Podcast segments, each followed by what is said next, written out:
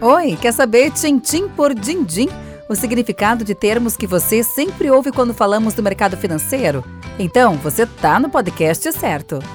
Esse é o quarto ciclo do Tintim por Dindim, o podcast da Sabem. Para fazer essa temporada, estamos ouvindo perguntas sobre seguros e mercado financeiro de pessoas de todo o Brasil. Eu sou a Diana e hoje ouvi as dúvidas da Charlene Souza Lima, que mora em São Paulo.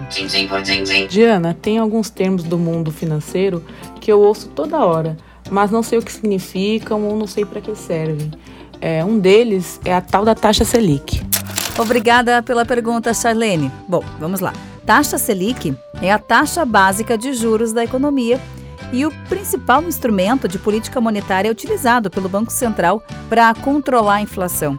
Essa taxa influencia todas as taxas de juros do país, como as taxas de juros dos empréstimos, dos financiamentos e das aplicações financeiras.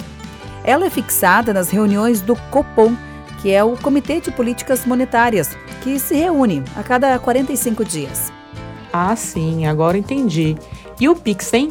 Eu faço Pix quase todo dia, mas não sei de onde saiu essa palavra. Então, essa questão do Pix, né? É um termo criado pelo Banco Central para nomear a modalidade de pagamento instantâneo.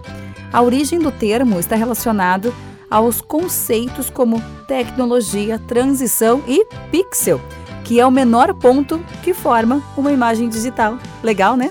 Ah, nunca tinha pensado que tem a ver com pixel. E Open Bank? Eu sei o que significa, mas não sei bem para que serve.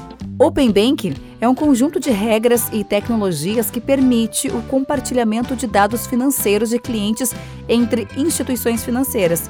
Antes do Open Bank, se você tivesse um ótimo relacionamento com um banco X, por exemplo, isso não influenciaria se você quisesse abrir uma conta ou contratar um produto financeiro no banco Y.